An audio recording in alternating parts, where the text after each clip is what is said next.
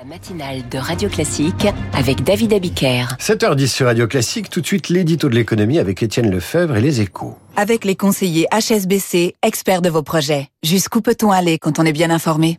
Bonjour Étienne Lefebvre. Bonjour David. Le ministre de l'Industrie Roland Lescure dévoile ce matin dans Les Échos les arbitrages budgétaires sur la politique du médicament. Oui, l'accueil par l'industrie risque d'être assez froid avec de nouvelles baisses de prix d'un milliard d'euros en 2024, soit davantage que cette année.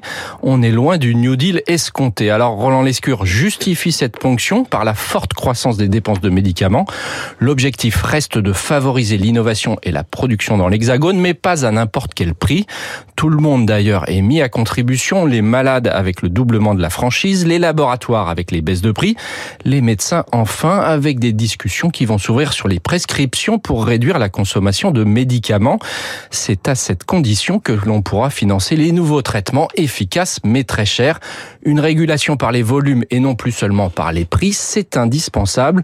En attendant, le ministre de l'Industrie donne des gages sur une mesure très critiquée par les grands labos, le prélèvement d'une partie du chiffre d'affaires quand les dépenses dérapent. Son montant sera bloqué à 1,6 milliard d'euros. C'est beaucoup, mais au vu de l'évolution des dépenses, on risquait de dépasser 2 milliards l'an prochain. Les dépenses augmentent, mais les pénuries de médicaments également.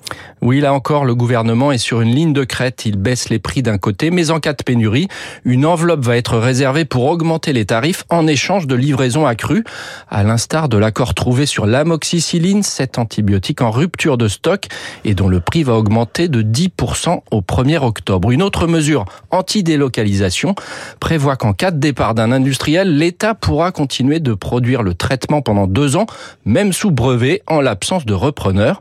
Franchise, tarif, pénurie, le médicament sera au cœur des débats budgétaires cet automne. Et on retrouve vos chroniques, cher Étienne, sur l'appli Radio Classique.